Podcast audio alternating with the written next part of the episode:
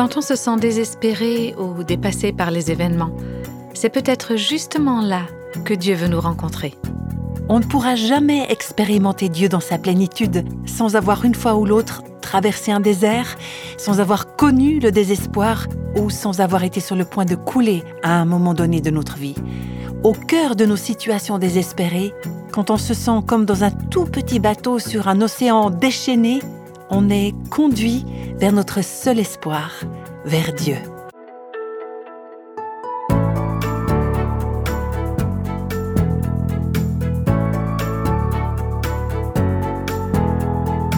Vous écoutez le podcast Réveille nos cœurs. Nous commençons aujourd'hui une nouvelle série qui s'intitule Faire face à la dépression et au doute. Est-ce que vous avez déjà eu l'impression étrange de vous retrouver en pleine mer au cœur d'une tempête et d'essayer de rejoindre le rivage avec des vagues qui vous assaillent sans arrêt. Est-ce que vous avez déjà eu l'impression que dans votre vie, les vagues sont tellement fortes et le courant tellement puissant que vous ne pourrez jamais revenir au bord? Moi, j'habite pas très loin du lac Michigan aux États-Unis, et là, il y a de forts courants, et parfois, les jours de tempête, il y a des gens qui se retrouvent pris là-dedans et qui n'arrivent pas à résister aux éléments. Et chaque année, malheureusement, il y a des morts.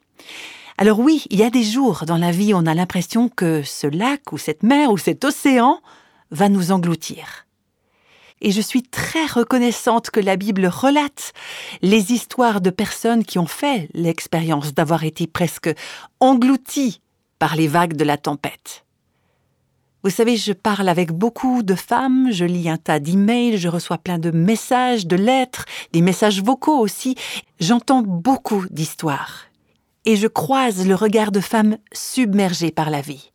Et peut-être que je reconnais facilement le visage du surmenage chez les autres parce que je me suis retrouvée moi-même dans cette situation et à maintes reprises. Parfois, la vie va trop vite. C'est pas forcément que des choses négatives, mais parfois c'est juste trop. Et je me sens totalement dépassée. Mais heureusement, les écrits bibliques nous donnent des conseils pour savoir comment traverser ces périodes de la vie, pour savoir comment surmonter la tempête et pouvoir à nouveau atteindre le rivage. Et je suis très reconnaissante que les Écritures soient justement si honnêtes quand elles parlent des grands hommes et des grandes femmes de Dieu, des personnes qu'on admire, qu'on respecte comme étant les héros de la foi, mais effectivement on laisse entrevoir qu'eux aussi ont traversé des périodes difficiles. Ils n'étaient pas différents de nous. On nous montre par exemple que Élie, le grand prophète de l'Éternel, était un homme comme tout le monde. C'était un homme de chair et de sang. Lui aussi, il a dû apprendre à prier à travers les circonstances complexes de la vie. Parfois, il s'est franchement demandé ce que Dieu est en train de faire. Élie a lui aussi dû apprendre à faire confiance. Et des gens comme Ésaïe ou Jérémie ont eux aussi traversé des crises personnelles, des crises culturelles, où ils ne comprenaient plus du tout ce que Dieu faisait. Et il y a aussi Job qui a connu des souffrances horribles, atroces. Au cœur des récits tellement honnêtes de toutes ces histoires de vie, on peut trouver nous-mêmes de l'espoir, de la lumière, des conseils pour traverser nos propres tempêtes. Il y a un passage qui m'a particulièrement encouragé dans les moments difficiles. Il a encouragé aussi d'innombrables personnes à travers les siècles et je vous invite à le lire avec moi. Ça se trouve dans le livre des psaumes. En fait, ce sont deux psaumes, le 42e et le 43e. Probablement qu'à l'origine, il n'en formait qu'un seul. D'ailleurs, la plupart des manuscrits hébreux les regroupent. Ces deux psaumes contiennent trois strophes qui sont entrecoupées d'un refrain. Et on voit ce refrain apparaître pour la première fois au verset 6 du chapitre 42. D'habitude, on ne commence pas vraiment par le refrain, mais aujourd'hui, c'est ce que je fais pour introduire cette lecture. Donc, verset 6 du psaume 42. Pourquoi donc, ô mon âme, es-tu si abattue et gémis-tu sur moi? Mets ton espoir en Dieu. Je le louerai encore, car il est mon sauveur. Au dernier verset du chapitre 42, on retrouve ce refrain Pourquoi, ô mon âme, es-tu si abattue et gémis-tu sur moi? Mets ton espoir en Dieu, je le louerai encore, car il est mon sauveur. Ensuite, la conclusion, verset 5 du chapitre 43, encore une fois, Pourquoi donc, ô mon âme, es-tu si abattue et gémis-tu au-dedans de moi? Mets ton espoir en Dieu, je le louerai encore car il est mon sauveur. Qu'est-ce qu'il y a donc alors dans ces trois strophes qui conduisent le poète ou le psalmiste à nous offrir trois fois ce refrain en prière? Dans cette nouvelle série de podcasts, j'aimerais examiner avec vous ces psaumes. Premièrement, on va voir dans quel état d'âme le psalmiste se trouve, et puis on observera les circonstances qui l'ont conduit à écrire ce poème, pourquoi est-ce qu'il ressent tout ça, qu'est-ce qui se passe autour de lui, et finalement, on se penchera sur le choix qu'il fait dans cette situation au vu des circonstances difficiles auxquelles il fait face. Donc, en découvrant ce qui se passe dans le cœur du psalmiste, son état d'esprit émotionnel et mental, lorsqu'il compose ses psaumes, on peut relever deux métaphores, deux images qui émergent dans ce passage. Au lieu de lire tout le psaume, j'aimerais extraire quelques versets qui vont nous aider à comprendre ce que pense l'auteur deux métaphores. Donc on trouve la première au verset 2 et 3 du psaume 42 et on trouve la deuxième métaphore au verset 8. Il y a deux images qui ressortent. La première, c'est l'idée de sécheresse et la deuxième, c'est l'idée de noyade. Et ça reflète ce que le poète ressent. Tout d'abord, on voit qu'il traverse un moment de sécheresse, et puis ensuite il change de métaphore et il dit ⁇ J'ai l'impression de me noyer ⁇ je suis au beau milieu d'un océan, d'une mer ou d'un lac Michigan déchaîné. On va creuser un petit peu cette notion de sécheresse dans les trois premiers versets. On nous présente un homme qui a soif. Il a absolument besoin d'eau. Il a désespérément besoin de Dieu. Il a l'impression de vivre dans le désert. Il ne reçoit pas ce après quoi son cœur soupire désespérément. Et il dit au verset 2 et 3 comme une biche soupire, languit après les courants d'eau, ainsi mon âme soupire après toi, ô mon Dieu. Mon âme a soif de Dieu, du Dieu vivant. Quand paraîtrai-je devant la face de Dieu? Il y a certaines traductions qui disent Quand pourrai-je venir et voir la face de Dieu? Le poète a soif, il a besoin d'eau, il est désespéré, il réalise que la biche ne peut pas vivre sans eau. Et de la même manière, son âme ne peut pas vivre sans Dieu. Ce qu'il désire par-dessus tout, c'est une rencontre avec Dieu. Et je crois que la plus grande des découvertes qu'on peut expérimenter, c'est celle de cette soif intérieure qu'on a au fond de chacun de nos cœurs. Pas seulement une soif d'avoir des biens, des possessions, ou d'avoir des amis, une soif que tout aille bien dans la vie, on s'imagine peut-être que c'est tout ce qu'on désire, mais au fond, ce qu'on veut vraiment, ce dont on a besoin, c'est Dieu.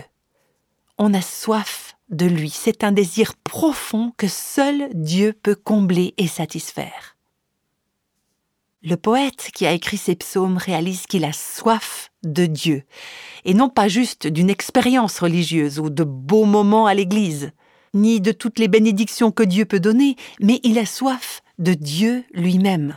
Il ne veut rien de plus et rien de moins.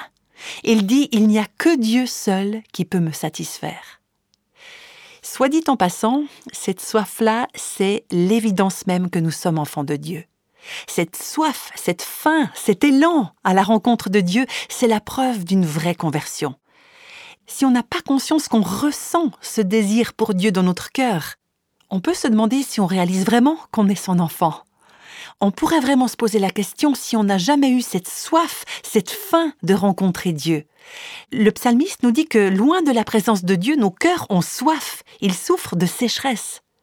Et c'est la première métaphore, cet élan, ce besoin désespéré, cette soif de Dieu, comme si on ne peut plus continuer sans lui. Et on trouve la deuxième métaphore au verset 8 du chapitre 42, c'est l'image de noyade l'auteur se sent submergé. Il dit, au verset 8, Un flot appelle un autre flot au bruit de tes ondées. D'autres traductions disent au bruit de tes chutes d'eau. Toutes tes vagues et tous tes flots passent sur moi.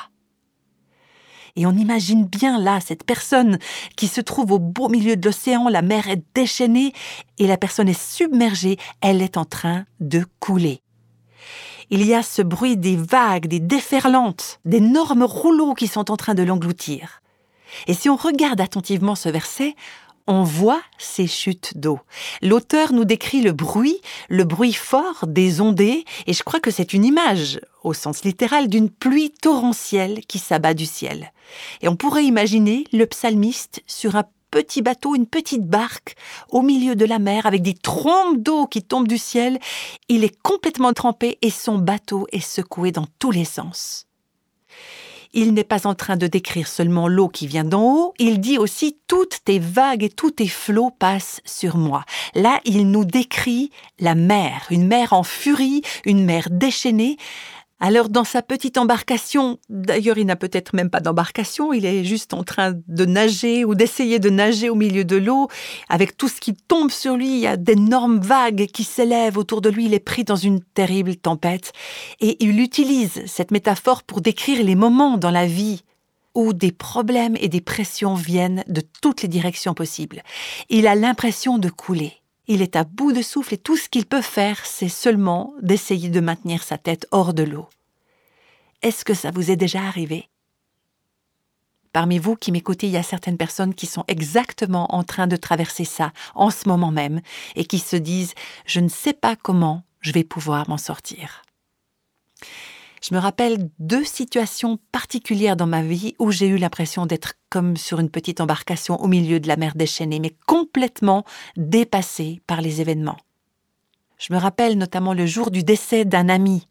C'était le fondateur de notre organisation qui est parti auprès du Seigneur après un combat contre une tumeur au cerveau. Il avait une quarantaine d'années.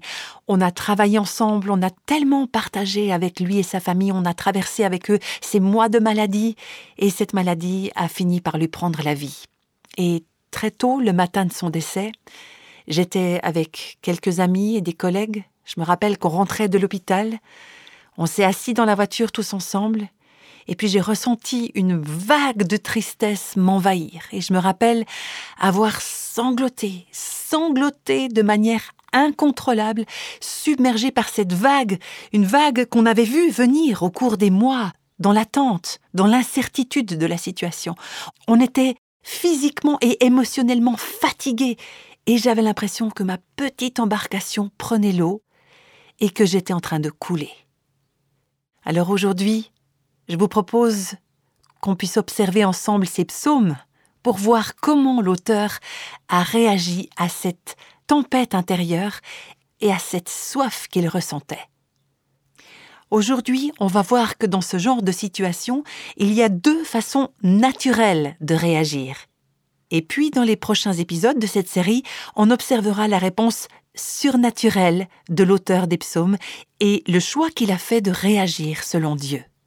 Mais c'est vrai qu'il y a deux types de réactions naturelles face à cette soif ou ce naufrage, des réactions qui sont intuitives aussi bien pour le psalmiste que pour chacun de nous. La première réaction naturelle, c'est celle de la dépression. C'est l'âme du psalmiste qui est abattue. On voit ça au verset 6, 7 et 12, et puis au dernier verset du chapitre 43. Il répète ⁇ Mon âme est abattue ⁇ il y a une note dans ma Bible qui explique que ça signifie littéralement courbé jusqu'à terre. On voit là que c'est un homme avec tout le poids du monde sur ses épaules, en tout cas c'est ce qu'il ressent. Mais il n'y a pas qu'un poids sur ses épaules. C'est une chose que de porter physiquement un lourd poids sur le dos, et c'est une autre chose que de ressentir que notre âme porte un fardeau trop grand pour elle. Et je crois que c'est une chose que je rencontre trop souvent chez les femmes d'aujourd'hui. C'est notre âme qui est abattue. On a le cœur gros, on est courbé, accablé, écrasé. Et là, dans le psaume, on voit un homme découragé, déprimé, on voit qu'il a pas mal des symptômes de la dépression. Il est émotionnellement bouleversé, il ne peut pas dormir la nuit, il ne peut pas se débarrasser des nuages noirs sur sa tête. Pour certains d'entre nous, on sait exactement ce que c'est, et ça nous parle quand le psalmiste dit au verset 4 Mes larmes sont ma nourriture jour et nuit. Je ne peux pas m'arrêter de pleurer. La vie est trop dure, c'est trop lourd et je me sens écrasé. On voit que la communion et le partage avec Dieu lui manquent. Il se passe beaucoup de choses dans sa vie. Dans le prochain épisode, on découvrira tout le contexte de ce qu'il est en train de traverser et on verra le manque au fond de son cœur, ce manque d'une relation plus profonde, d'une intimité avec Dieu. Il fait donc face à la dépression et puis ensuite il se bat aussi avec le doute. Et c'est également une réaction logique dans ce genre de moment où on a l'impression de couler ou de traverser un désert. Et ce doute, il est global. On doute de nous-mêmes, on doute de Dieu, des autres, et finalement on doute de tout ce dont avant on était tellement sûr. Je me rappelle qu'après un épisode de deuil et de perte dans ma vie, je me suis mise à douter de certains aspects de ma foi dont j'avais pourtant été tellement certaine depuis que j'étais petite. Et brusquement, tout volait en éclats. Et le psalmiste se dit au verset 6 Pourquoi donc, ô mon âme, es-tu si abattue? Il est en pleine dépression. Et ensuite il dit Pourquoi gémis-tu? Il demande à son âme Pourquoi est-ce que tu si troublé Pourquoi tu es agité Il est en train de douter. On peut traduire le mot gémir de différentes manières. Il y a certaines versions qui disent agité ou tumultueux. Et ça suscite en nous une image. Quand on dit pourquoi es-tu agité, on peut visualiser cette mer en pleine tempête avec des vagues qui déferlent. Tout est agité, non pas seulement autour de la personne en détresse, mais encore plus au fond de son cœur. Vous comprenez ce que je veux dire quand je parle des remous de la mer au fond de notre cœur? Cette sensation de découragement, cette tempête qui fait rage non seulement en dehors de soi-même, mais aussi en dedans? On est assailli par le doute et nos émotions jouent aux montagnes russes au milieu de la tempête. L'auteur de ces textes est tourmenté par des questions, par des doutes, et dans ces psaumes, le 42 et le 43, il y a 13 questions. Et il y en a 10 qui commencent par Pourquoi? Pourquoi? Le psalmiste se pose la question à lui-même, il la pose à Dieu aussi. Pourquoi? Dans son esprit, il y a beaucoup de questions sans réponse. Et plus rien n'a de sens. Et vous savez pourquoi? Parce qu'il est au milieu de l'océan, sur une toute petite barque, et il a du mal à prendre du recul. Tout ce qu'il voit, ce sont des vagues, de l'eau qui déferle dans son bateau, il ne peut pas voir ce que Dieu voit. Et c'est ainsi qu'il va encourager son âme, il va la conseiller tout au long du psaume, il va l'aider à élargir son horizon pour apprendre à voir avec les yeux de Dieu. Sans le point de vue de Dieu, il doit faire face à la dépression et au doute. Alors maintenant, d'un point de vue humain, oui, cet homme a de très bonnes raisons d'être déprimé et de douter, parce qu'il se passe beaucoup de choses difficiles dans sa vie, et d'un point de vue humain, nous aussi, que ce soit actuellement ou dans le passé, on a ou on a eu de très bonnes raisons de se sentir déprimé, dépassé. Oui, on a des raisons de douter. Et avec vous, j'aimerais relever quelques-unes des raisons qui apparaissent dans ce psaume. La première, c'est que l'auteur se retrouve loin de l'endroit où il a l'habitude d'adorer, et loin du peuple de Dieu. Il est loin du lieu d'adoration et loin des gens avec qui il aime tellement partager ces moments-là. Le psalmiste est loin de Jérusalem. D'après le verset 6, on peut penser qu'il se trouve dans le nord de la Palestine. Il y a quelques indices parce qu'il dit ⁇ C'est à toi que je pense depuis le pays du Jourdain, depuis l'Hermon, depuis la montagne de Mitzéar. Ce sont des localités dans le nord de la Palestine. Et vous savez où se trouve Jérusalem? Au sud de la Palestine. Donc, pour une raison inconnue, il a dû partir et il ne peut plus se rendre à la maison de Dieu. Il a dû quitter cet endroit où il avait l'habitude de rencontrer Dieu. Il n'est plus entouré d'autres croyants avec qui il peut adorer Dieu. Et si, comme on le pense, le psalmiste était bien le roi David, ça pourrait être l'époque de sa vie où il a dû quitter la maison parce qu'il était pourchassé par le roi Saül, ou alors la période où il a été traqué par son propre fils, Absalom, ce qui l'a obligé à quitter le palais de Jérusalem. Quoi qu'il en soit, le résultat est le même, il est banni ou il est coupé de la maison de Dieu.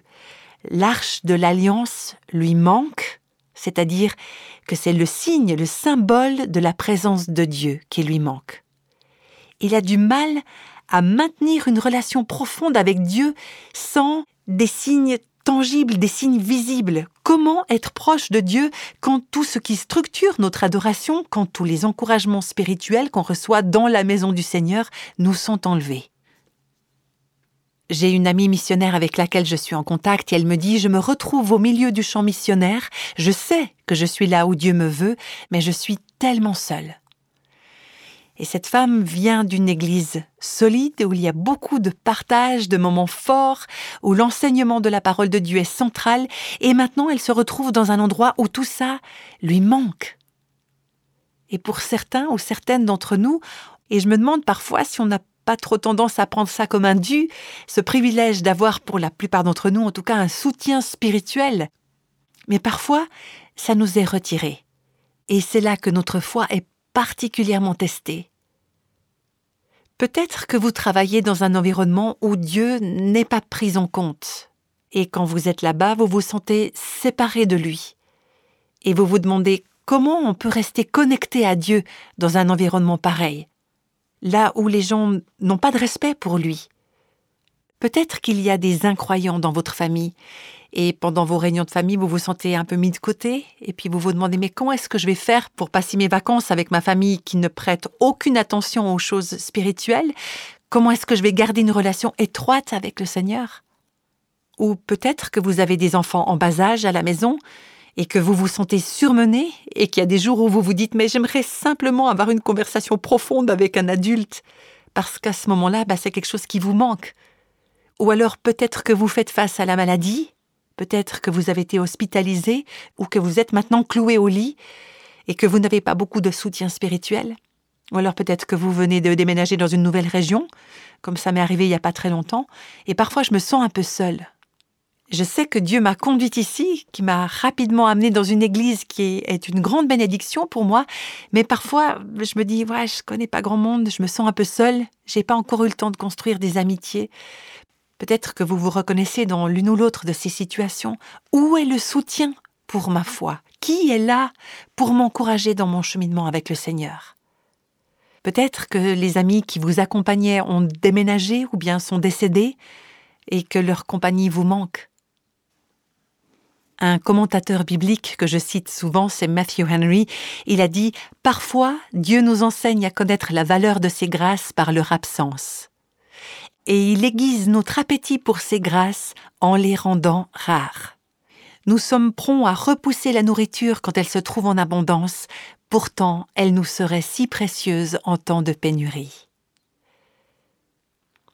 Vous voyez, c'est peut-être une grâce, une grâce indirecte, quand Dieu nous laisse parfois traverser des moments difficiles où tous les soutiens de notre foi ont l'air de disparaître.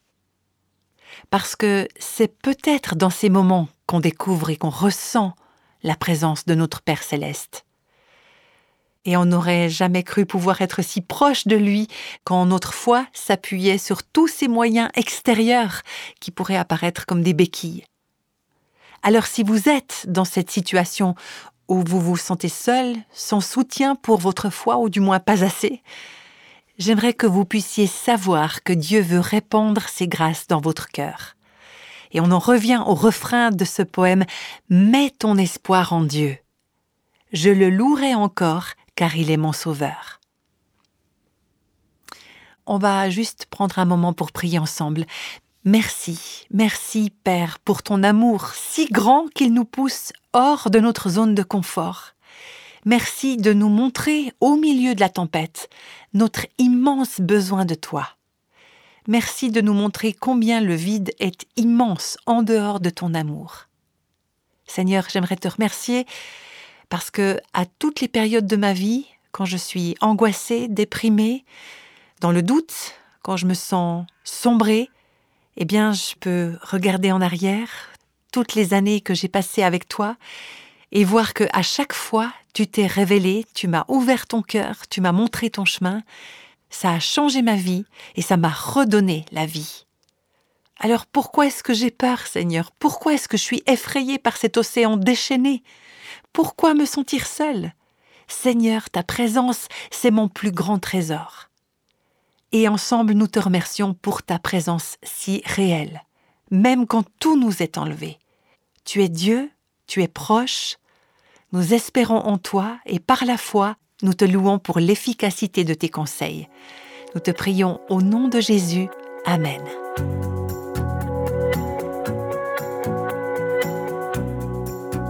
Il nous arrive à toutes et à tous de traverser des moments ou des périodes difficiles, des moments où l'on se sent profondément seul et déprimé. Et les deux psaumes que nous avons commencé à étudier ensemble aujourd'hui nous aident à faire face à de tels moments. Dans ces psaumes, les dures saisons de la vie sont comparées à un océan déchaîné. Et quand la vie ressemble à une tempête, on a besoin d'être encouragé à faire confiance au Seigneur et d'apprendre à traverser ces moments-là dans la tranquillité et dans la paix. Alors nous vous encourageons à apprendre ces deux psaumes par cœur et à les méditer. C'est un excellent moyen de laisser la vérité s'inscrire dans votre cœur. N'avez-vous jamais eu l'impression que Dieu était loin? Dans le prochain podcast, il sera question de comprendre pourquoi on ressent ça et comment on peut y faire face. Alors je vous dis à bientôt pour la suite de notre série intitulée Faire face à la dépression et au doute.